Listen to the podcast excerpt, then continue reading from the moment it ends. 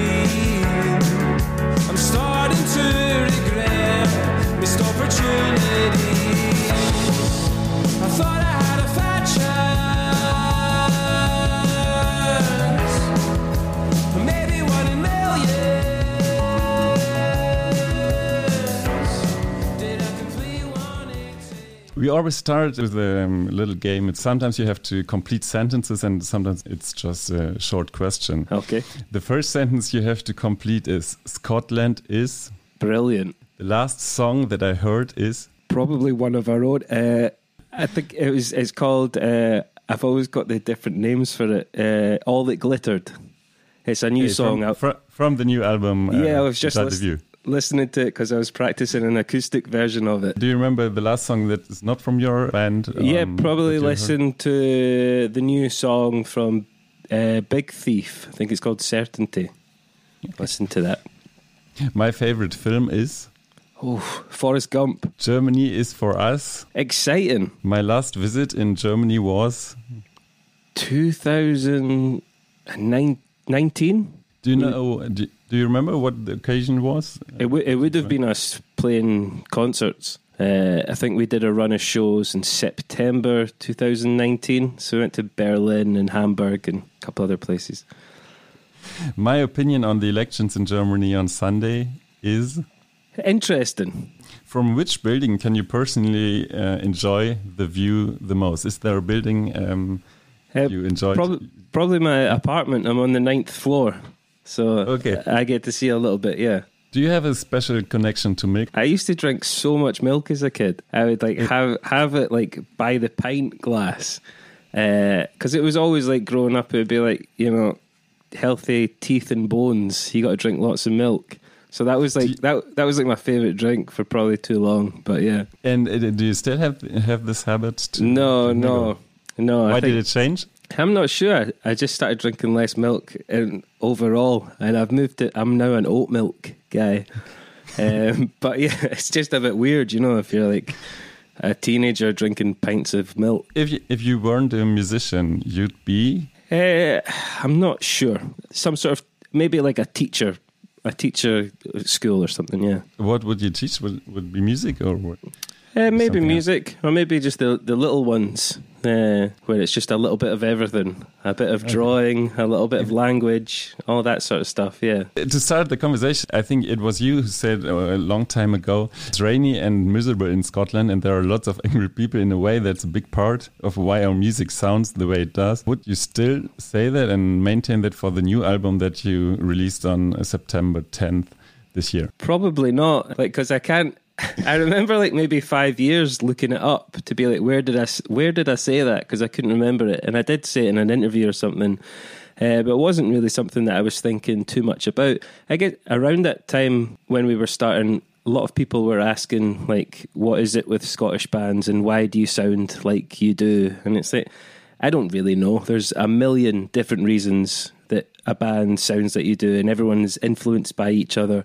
So it was sort of that. But there is, I live in uh, New York at the moment. So, like, it is interesting getting used to like a summer and seasons and nice weather uh, that you can rely upon. Um, there is something in Scotland where it is quite cold and rainy and dark a lot of the time. So maybe that brings people indoors, and overall the mood is a little bit less. I'm not sure if circumstances are different for me now, but uh, seems a little brighter over in, in New York. But uh, I'm not sure exactly why I said that, but I mean there are angry people in Scotland, but there are there are angry also peop- angry people in Germany. angry people everywhere. Yeah, I mean I guess I was I must have been a kid like 1920 when I said that. So you know I didn't have a whole lot of experience of you know traveling or seeing what everywhere else is like, but yeah, every, everywhere else is angry too.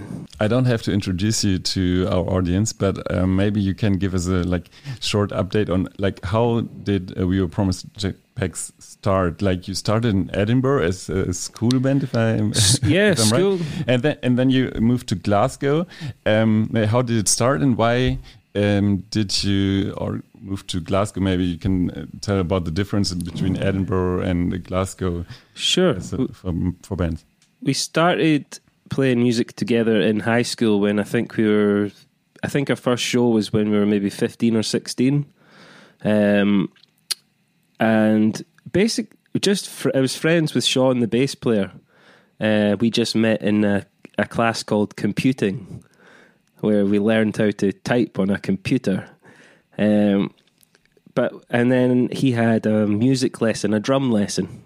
But anyway, the four of us just started playing music together, and obviously, not, when you're like 15, 16, you you don't think you're going to still be doing it, you know, 16, 18, 17 years later. Um, but we started off just playing, and we played a high school battle of the bands. Was our first show, and we we won that uh, from like eight or nine bands. So from the from the get go, we were okay, and we just started playing more and more. And then when we were 18, it was we all wanted to go to university. So I wanted to go somewhere that was close to home, but not at home. So Glasgow's only an hour away.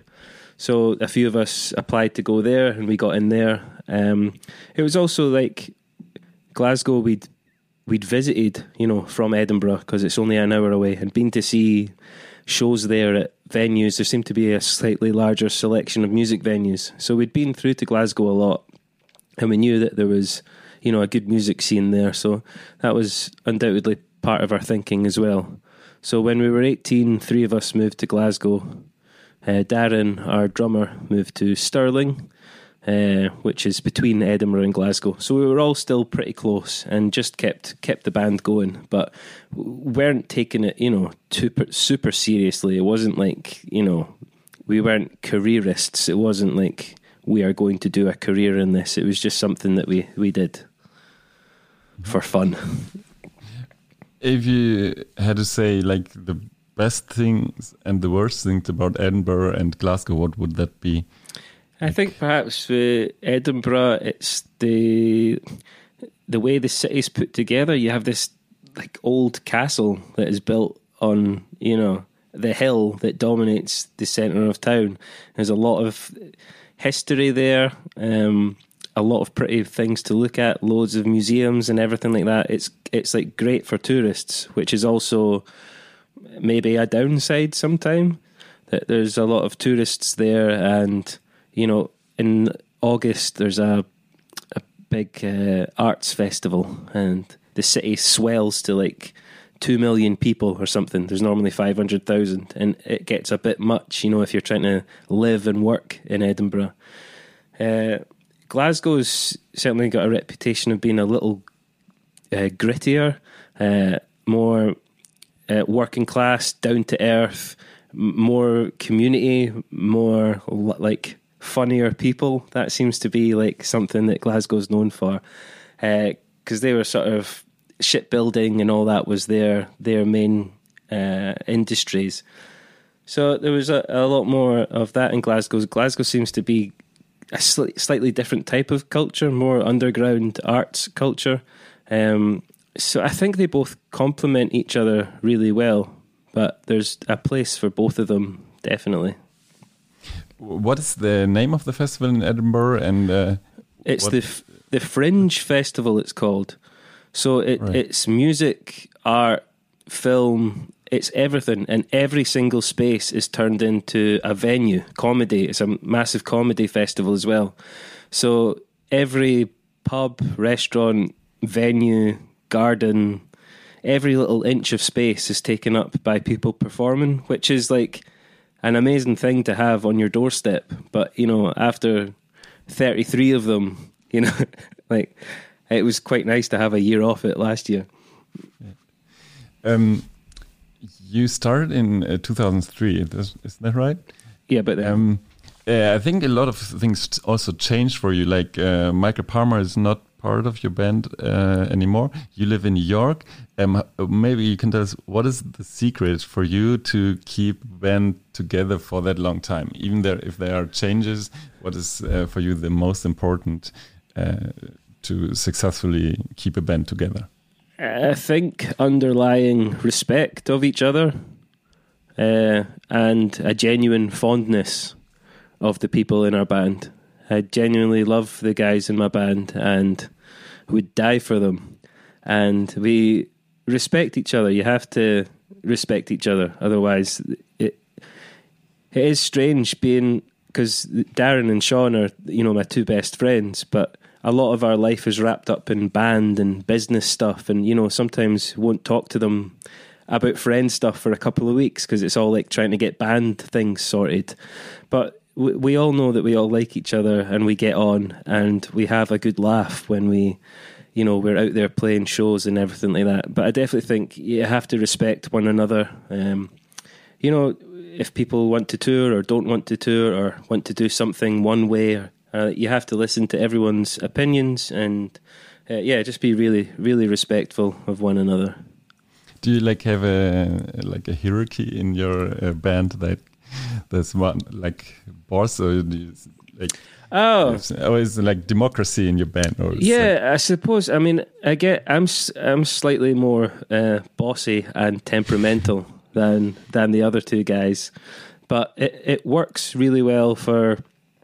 Um, our dynamic works. The guys have known me long enough to be like, "Oh, be quiet," you know, if I'm getting worked up or uh, about something.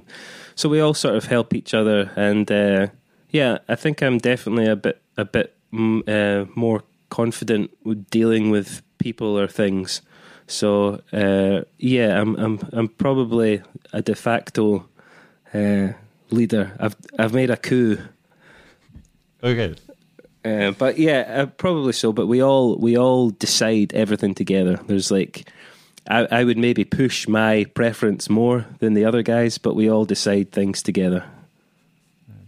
You released your album uh, "Enjoy the View" on September 10th. What would you say is um, the thing you are the most proud of this album? Uh, I would probably say how hard we worked on it uh, is the thing I'm most proud about because we had to write in a different way than we normally do. We had to adjust a lot. Normally, we would uh, have us and our instruments in the same room, and we would be vibing off ano- one another. You know, someone plays a cool riff, and then I'll play something on top of that, and then it snowballs, and you've got you know the start of a song. Um, but we started writing it the day that the UK went into lockdown, uh, and we were doing it all separately. So we had to learn how to record ourselves and send projects to one another and communicate in a way that was like, like we had to talk a lot more about the songs rather than be like, how about we just play it like this? You know, it had to be a lot. I like that, but how about we take this back a little bit and we push this up and we add this little bit in? And there was like, there was a lot of that. So it ended up being, uh, like, it kept me sane during the early part of lockdown because I did lockdown most of it in Scotland at my parents' place. Um, so you know, it was like I wasn't seeing my wife because she was in New York, and I was waiting on a green card, and you know, the other guys were at home. No one was seeing each other, so it was like we had to put a lot of work in because it's not how we normally write. Um, and it was good fun, even though it was stressful and it was it took a long time. Like I still had fun with the guys, and I still remember laughing a lot and. Uh, yeah, and really enjoying it. I was I was proud of us as working working as a little a small team together to um, to keep going because a lot of the times playing in a band you really have to uh, fight to keep morale up and you know to keep keep thinking of the positives because you know for every fantastic show that we have on the road there's you know months at home going like what what am I doing here this is difficult so yeah I was really proud of us um, working our way through it I think there are a lot of um, bad things that you can say about the coronavirus. Is there something good or something that you learned with your band? And maybe you, you said like we communicated in a different way.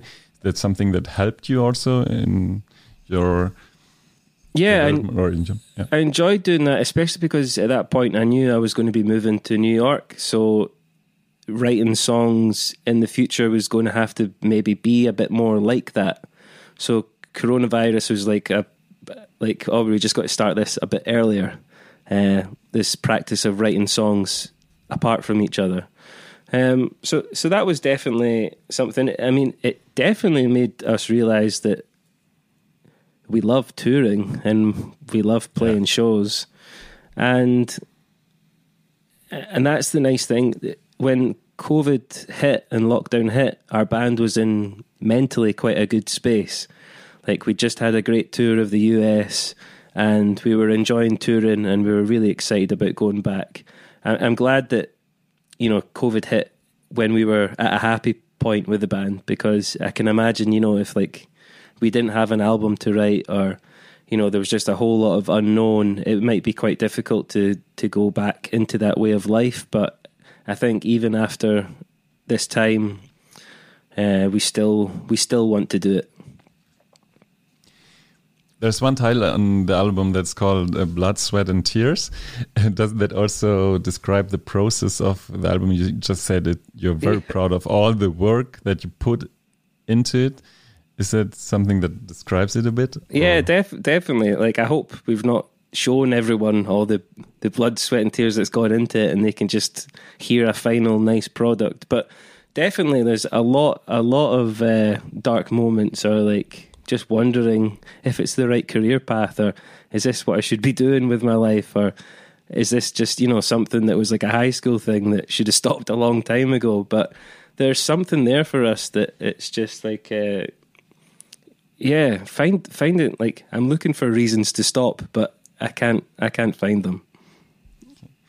Is uh, uh, why are you living in, in New York? Is it um, permanently there? You Yeah, uh, I met my wife over here when I was traveling, and we did the long distance for a while, and then was waiting on a green card when uh, COVID hit. So, but I got over here last November, so been here almost a year. And Darren and Sean are staying are still They're- in Scotland. Yeah, they're still in Scotland in Edinburgh. But I got I went to visit and we did we played some music together last month. Uh, and I'm going over like two or three times again before the end of the year.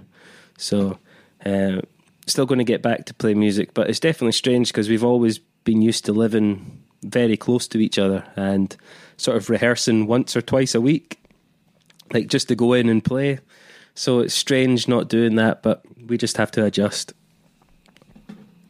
Before we go into the songs that are on the album, uh, I'd like to ask you a question about the cover art and the and the Sure. title because I think the the cover art is really nice. Yeah. Maybe you can describe it and uh, what was the idea of the cover art and uh, the title of the album. Yeah, the the artwork was done by Dave Thomas, who has done now done four out of five of our albums, and he's done our EP and live album. So he's been pretty much our main guy, um, and his standard of work is so high, and I enjoy working with him because you have big long conversations about you know what the album's about and then I'll say something to Dave and he'll sort of give his opinion or his thoughts on that subject. And then between that, we'll kind of be like, ah, there's an idea. And then, you know, Dave will go off and do it. And then he'll send us something. And more often than not, the first thing that he sends is perfect.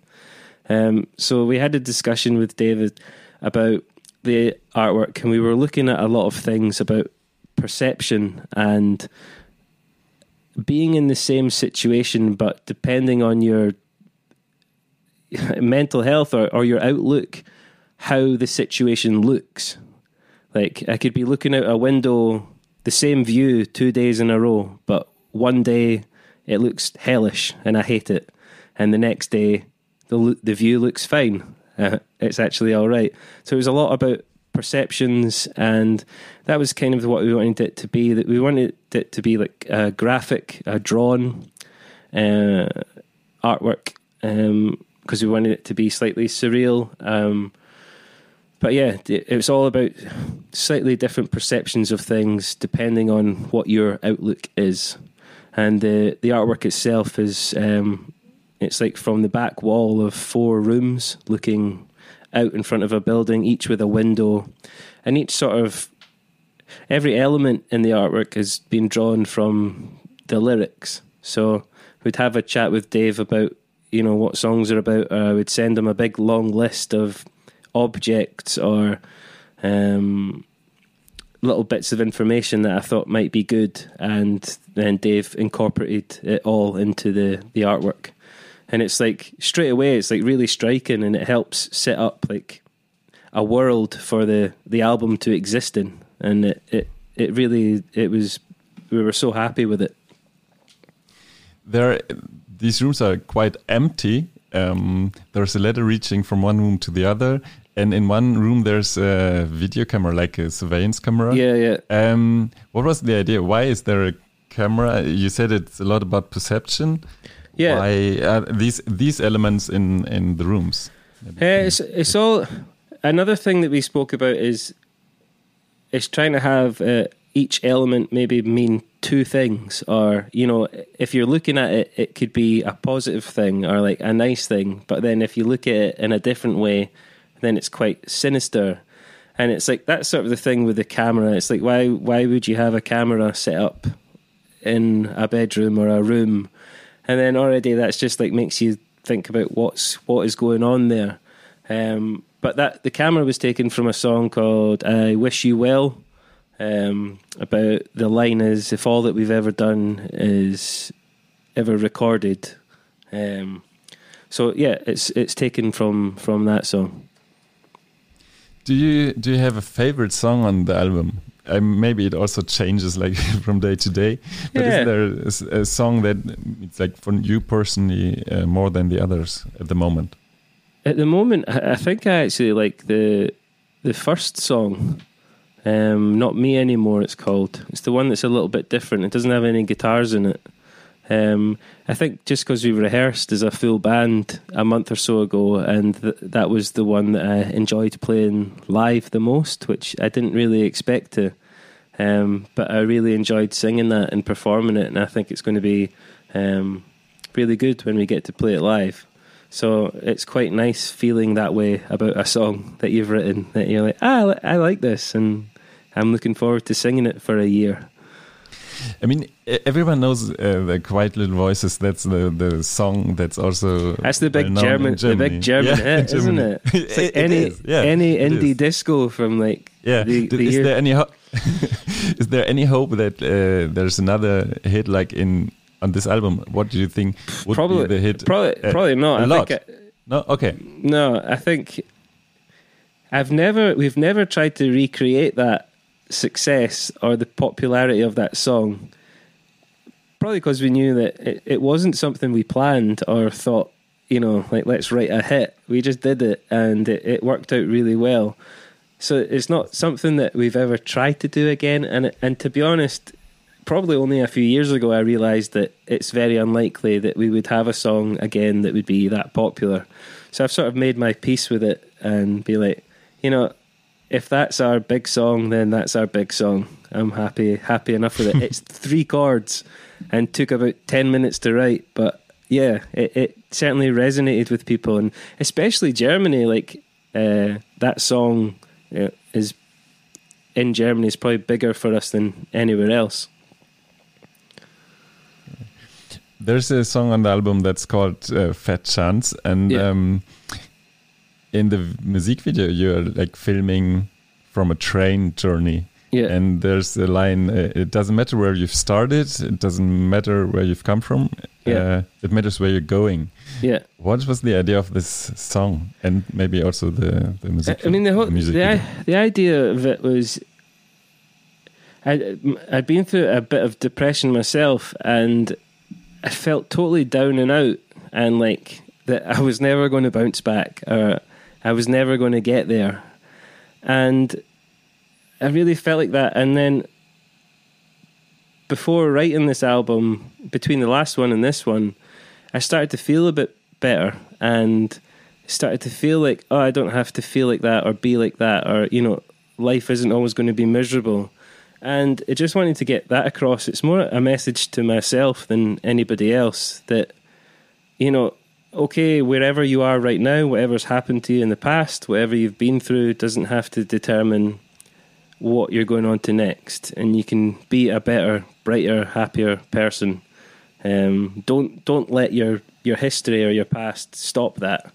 So I was tr- I was trying to like actually write a positive song and you know and keep it like that. That yeah, those I mean those words are exactly what I was thinking. It's just like you know it doesn't matter what's where you've been, what you've been up to, what's going on. Um, you can you can turn this around.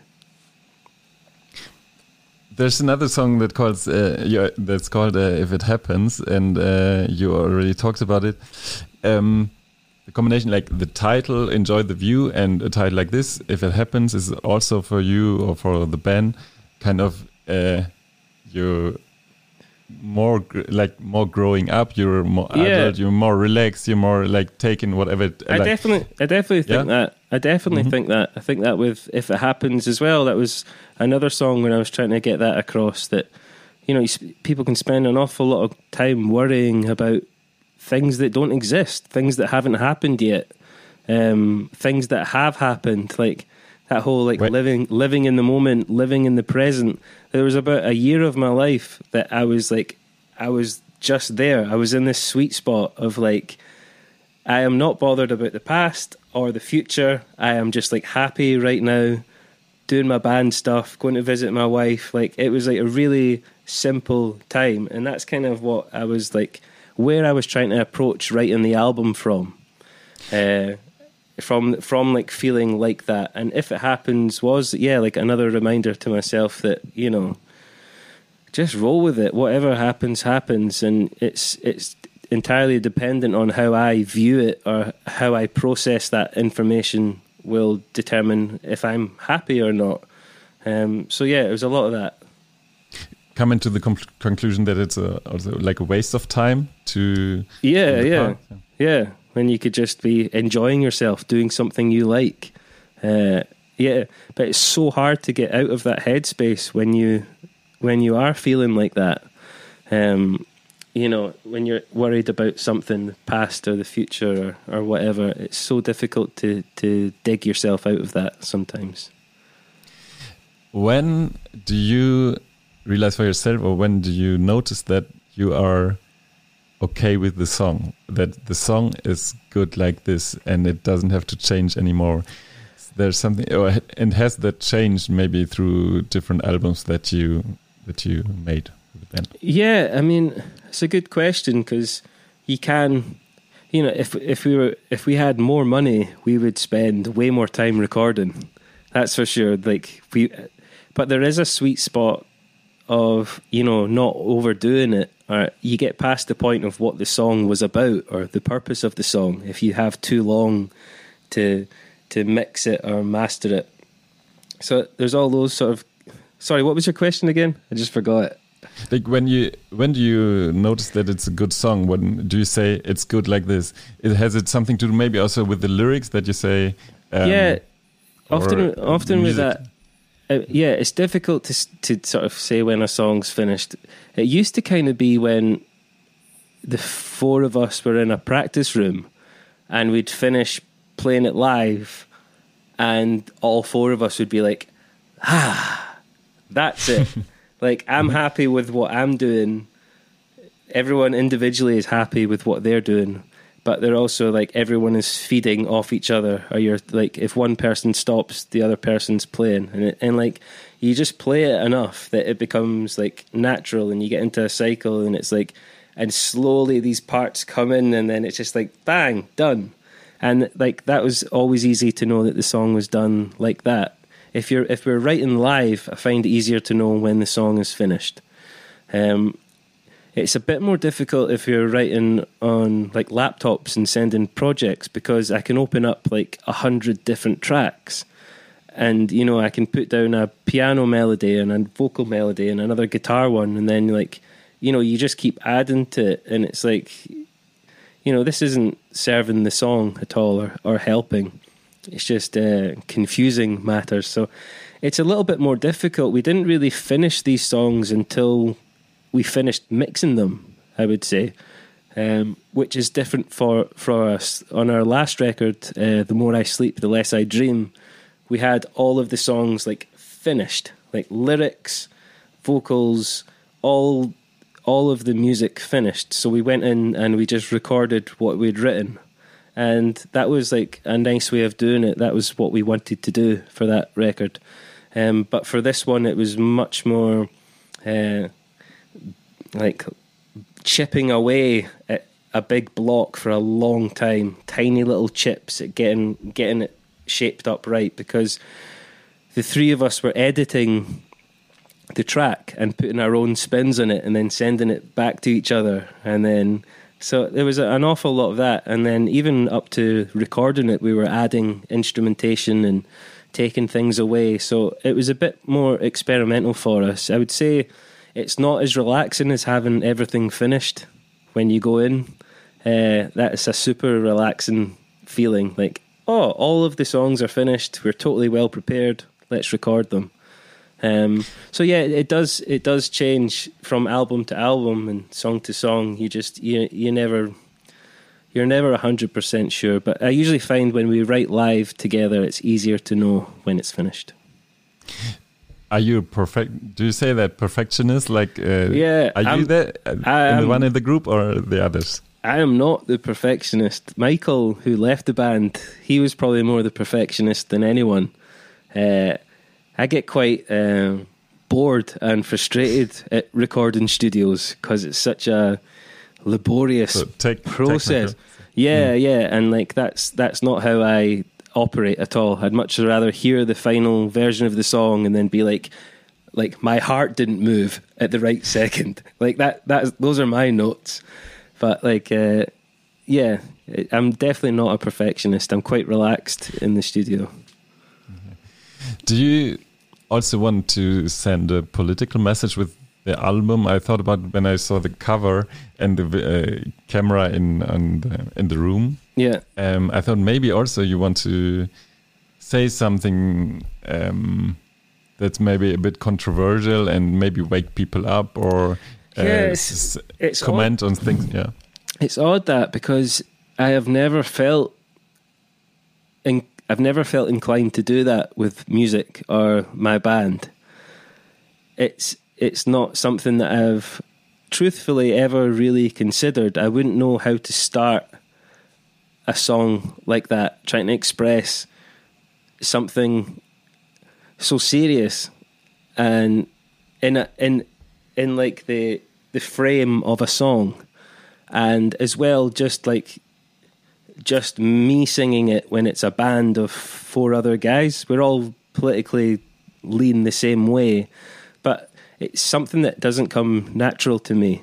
Uh, and even controversy doesn't come natural to me like the idea of being controversial makes me anxious Uh, Okay. so it wouldn't be it's not really something that i would feel comfortable putting in a song. I, I definitely like uh, think it can be a, a great use of a song is to say something that is more universal and uh, more people can relate to, or it can you know move people to do the right thing. But to be honest, I just don't think I'm good enough or I have that talent to do that. Uh, so I genuinely, generally stick to just sort of writing about things closer to me or how I'm feeling or what I'm going through. that is definitely more of a comfort zone. But it's something that you know, like five albums in, and you know, fourteen years singing songs. It's something that I am thinking about. It's like, how can I approach songwriting differently, or say something differently, rather than just like going over the same old. I feel a bit sad. No, I don't feel as sad, sort of thing. Um, but yeah, I don't. I don't feel super comfortable about like I'm. Here's my intention to write a political song. It would have to come naturally, and it's just not happened yet. When did you first realize you could be a, a singer, uh, a professional singer? Um, was it always uh, clear, or for you? No. Was there, were there people around you said like with this voice you have to do, you have to, you have to be on the stage? Uh, when did you realize that could be something that you you uh, do maybe your whole life or for more years? Um, and did you always uh, like to be on a stage? Two questions. Yeah, I think I'm a bit of a show off, as we would say. I like to show off. If there's a group of people, then I would tend to do something for a laugh or for attention. So I definitely think that side of things, I definitely notice it compared to the other guys in my band that I'm I'm the frontman singer because I like attention. Uh, but as far as singing goes, I used to sing Elvis when I was like four or five, and like I had a wee Elvis suit and a little portable microphone that I would carry around with me, and I would sing Elvis. So I always had it had it in we, me. We, we still we still need a cover photo for this episode, Yeah. so maybe you can send us Yeah. a photo. Go. I will. I will. Um, so yeah, I've always sort of performed a little bit. Uh, I got mostly into sports in my uh, younger years, and my dad was a bass player. He played um, in like rock bands in the seventies, and then like traditional Scottish music with violins and banjos uh, when I was growing up. So music was always uh, around me and and the, around the house. And then I think I picked up a guitar when I was maybe thirteen, but no one really said, "Oh, you should you should do that." That's not really what Scotland is like. Scotland's more like, "Shut the fuck up, stop playing." uh, but I would. I, no one really said, "Oh, it's something you should do," and it, it wasn't ever something that I thought that I would end up doing. I just knew that I quite liked it. I was into other bands and thought, "Ah, we could we could give that a go ourselves." Um, even it's funny, even thinking back, uh, we did a a Twitter listening party for our first album a couple of weeks ago. So listened to the whole album again, and we were sharing memories of that time. And I was I remembered that getting we'd recorded the album and it was going to come out on Fat Cat Records and we got an email from them saying like oh we got we're getting some tours lined up for you and like I couldn't believe that we were going to go on tour I couldn't like in my head the, the next step from recording the album was then oh you would then tour and like I got an email with like 60 dates and like we were going to the US for like six week tour. It was bonkers. And I suppose on that on that tour, the first US tour we did, there was like people coming out to see us play. And it was like, oh, this is like sh- this is strange. This hasn't happened before. So we knew that I think we knew that we had something pretty early on, especially with that album. It really seemed to connect with a lot of people. So, I mean, every year is a struggle to to keep doing music, but that yeah, t- around that time, just after our first album came out, is probably when I thought we could we could give this a good go. Do you remember a concert maybe in Glasgow, Scotland, or maybe also abroad, maybe in Germany, uh, when you realized or that you have already always or still in mind as one of your best concerts, and why was were those concerts? Yeah, good? Uh, there's one in yeah, there's a few that stick out in my head. There was one in Berlin at Lido, Um, it's just like yeah, just a really full, generous, warm crowd where there was no dickheads in the audience.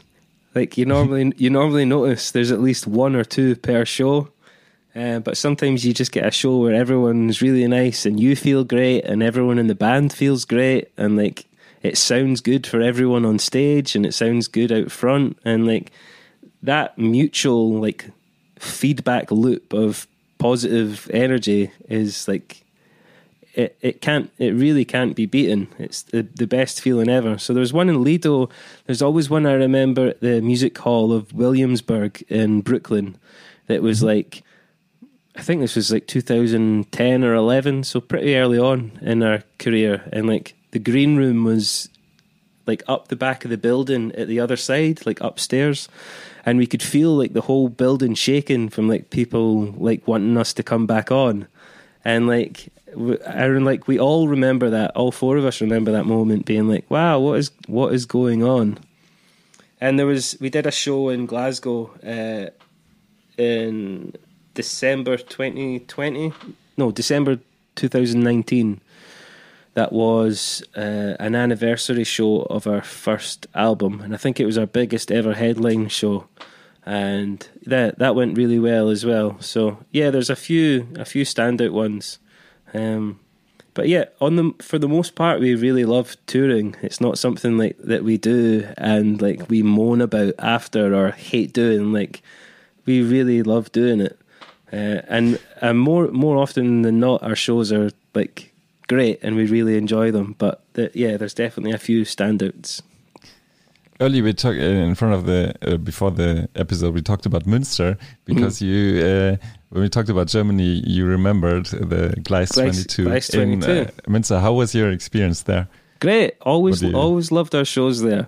Uh, yeah, everyone's everyone's so nice to us in Germany. There's like there's people. I think we went to like an after party. Like some people that were at the show were like, "Oh, would you guys want to come back?" And In- like, in yeah, Münster? yeah, in, In Münster. Münster? Oh, yeah. we, we went we went to like a couple of parties at people's flats, and like it was like a nice time. It was like it wasn't weird, which sometimes it can get weird if you like hang out with people that have been to your gig. But no, everyone was really cool there, and like you definitely don't forget those sort of nice moments. And I will say, like in general, this is something that I don't know if you speak to many other bands from elsewhere, but Germany has a fantastic reputation for like looking after bands and you know feeding them and mm-hmm. giving them a nice place to hang out before their show or like or you know they've got like bunk beds or hotel rooms for you. Like it is it's really appreciated in Germany. You do you you get looked after well. There's always nice big big tasty beers and like Do, do you have a preference? Like, what's your favorite beer? I German beer? the Augustiner Helles you know oh, that one Hell, yeah, yeah yeah, that, yeah. that one is, uh, but that's like because there's a couple of pubs back home that stock it. So like I drink it, drink it quite often back here. But they're like they're like eight euros at home. Uh, but yeah, love love love the whole uh, German beer culture. What's the worst German beer? Do you have? Beck's. Beck's is the worst. Okay. Yeah, I I just don't like it. What do Germans think of Beck's?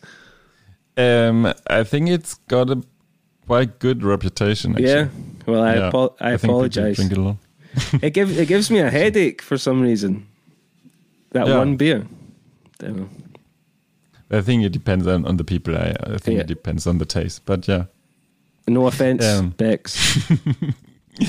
do you? Uh, yeah, you already said like um, something that you really really like about Germany, uh, especially for artists. Um, do you also have something that's really strange when it comes like in comparison to Scotland or something when you came to Germany? Like said, oh my god, oh what's like. Well, the, What are you guys doing? Or what's the, the smoking Define. the smoking thing like blows my mind. Like like that they smoking in bars? The, the Like smoking. no. Like, well, first of all, that pretty much every German person that I know smokes cigarettes. That's like one thing, and it's like constantly. Like it's from like from minute one of chatting to a German, they're just like lighting up cigarettes, and like I used to smoke myself, but like going to like uh, venues and like hanging out in like a very small backstage room, and then the German support band comes in and like smokes like 500 cigarettes, and I'm like, I, I need to sing, and like I need to sing for 90 minutes, like. Uh, yeah, the, the smoking in venues is like it's now pretty weird to us when visiting. Uh, it's just very, very different. Like I remember in Scotland when you could smoke in clubs and venues, and you were just used to it. It was normal. But yeah, that's definitely something that is weird. Do you uh, uh, like listen to German bands or uh, like maybe to older artists? or what is maybe I don't- what I do you don't- like? Or, I don't listen to a whole lot of German artists, to be honest. There's a couple of bands that we've toured with uh, that I really like and know the guys in the band. There's a band that we toured with called Astaire that we like touring with, and then there's a band called Newfoundland uh, that we like as well. But there's not a whole lot of German stuff that we listen to.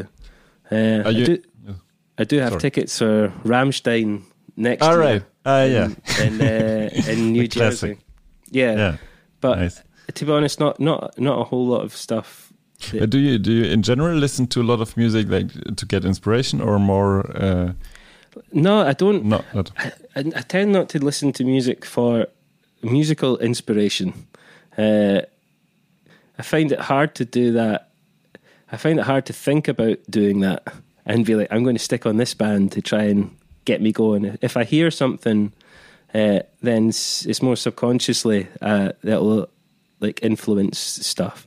So I don't tend to do that.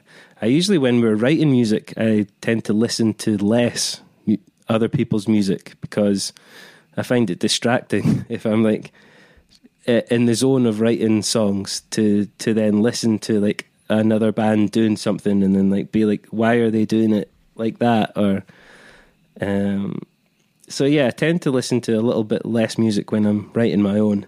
And usually I enjoy music more for like just walking about or you know you're not thinking about it too much. Because before you know it you're like you're trying to dissect a song. And like how long did that verse go on for? Or what did they use a new chord there? Or you know oh they took out the drums there or there's the bridge like i find like to to sort of listening to music sometimes listen to it a bit too analytical analytically Is it like critics about your band? Uh, do you read them? Do you? Uh, what do you think about? Like I read- Uh, there are a lot of yeah. Sorry. i read every word that they say And then you call them and uh, you say, "What And, the uh, fuck?" Yeah, and I remember to never talk to them again. No, but I think when we, I started off not caring what people wrote, and then I cared a little bit, and then I didn't. I didn't read anything for ages, and then I did read stuff, and I've read a bunch of reviews for our new record, and like, uh, yeah, they're they're okay. I've definitely taken things to heart a little bit less, or I'm like it's like uh, yeah it's like everyone if you get a review that is like makes a valid point and is well written and it doesn't like your album and like fine. Like i know that our music are not you know there's no music out there that is out there for everybody that everyone's going to like. But yeah i read i do read most of them when they come in because like i usually get like notifications on twitter that like here's a review and like there was one there was one site that gave us like a three star review and for some reason they tweeted it like eight times and it just like it kept coming up on my phone and it wasn't it wasn't like a particularly nice review. So it just be like i'd get my phone out my pocket to look at it and it's like here's that review again. But i definitely remember uh, reviews and i'll definitely read them and, and take them in but tend not to take it too much to heart because it doesn't really matter When we look into the future, um, what are your plans for the near future? There's a tour planned, I think, in 2022. Yeah. Um, where are you going? And maybe you can. What are your hopes for the near future? Sure. Well, I hope all of our shows sell out forever. Uh, that that is that is the hope. Yeah. But yeah, we've had to reschedule a few tours due to COVID and all that. But it's looking like everything is going to be okay and happening now. So we're playing. we've got uh, a tour in the UK um, in the start of December, and then in February we will be heading over to uh, Europe, and we'll be playing a bunch of places in Germany. Um, I think our tour starts off in. Uh, where does it start off again? Let me just check, double check this so I don't get it wrong. Amsterdam, yeah, on February the 8th. And then in Germany, we're playing in Cologne, Hamburg, Berlin, Munich, Saarbrücken. Yeah. Am I saying that right? Yeah. yeah. V- Yeah. And Wiesbaden. Um, but Ah, yeah. so, yeah, so But like not a- in Leipzig. That's Not in- sad, actually. not That in you, Leipzig. You play in Saarbrücken, but you don't play in Leipzig. That's sad. are they close?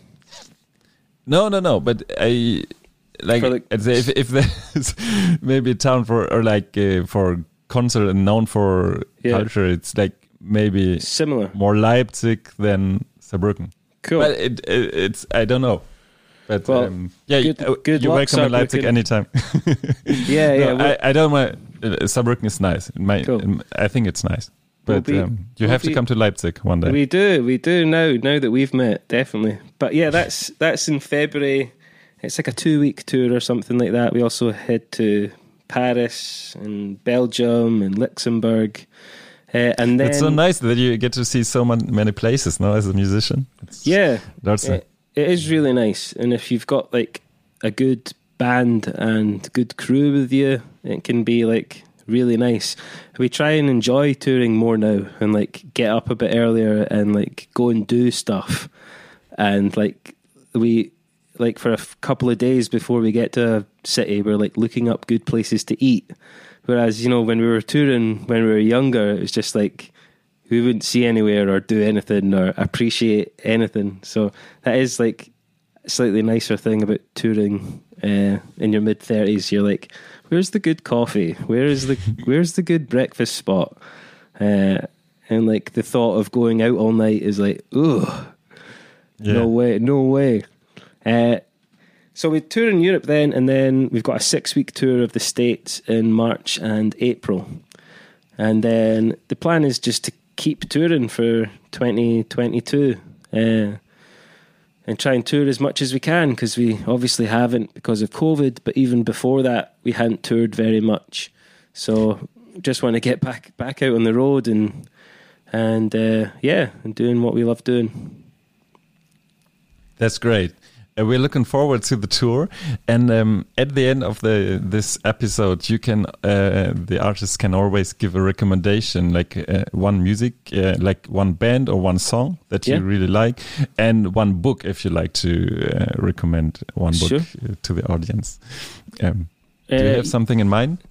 Yeah, uh, I would go for it's a friend of ours called Fiskur. He's got an album out. He's recording it with a the guy that plays guitar with us is Andy Monaghan um, from the band Frightened Rabbit, and he plays live with us. But he also has this other project with our good friend Ross. Uh, Ross Clark, and together they did an album. I'm just going to look up what it's called. The band is called Fiskur, right. and the, the and the album is called Cold Hands Burn Slow. Uh, that is the the music that I would recommend, and I'm just going. I'm just going to grab the, the book that I'm reading at the moment because I can't remember Yeah, the, yeah, the name of it. yeah. I've just about finished this one. It's called the the Insult by Rupert Thomson. That I've really really enjoyed. So that was the Is it beca- because of the last name yeah that you like it? yeah yeah. No, What's about? What is it about? It's about a guy that sort of he gets shot and taken into hospital, and he loses. They say he's lost his eyesight, but he can get it back at night, and it's just about him sort of uh, navigating that and why why he's able to see when everyone says that he can't, and and yeah, it's interesting. Nice. Thanks a lot for your recommendations. No problem. Tonight uh, we had on the show uh, Adam Thompson from We Were Promised Jetpacks. Nice to have you on the show. Thank you very much for the conversation. No worries. Thank you so much for having me. Thank you.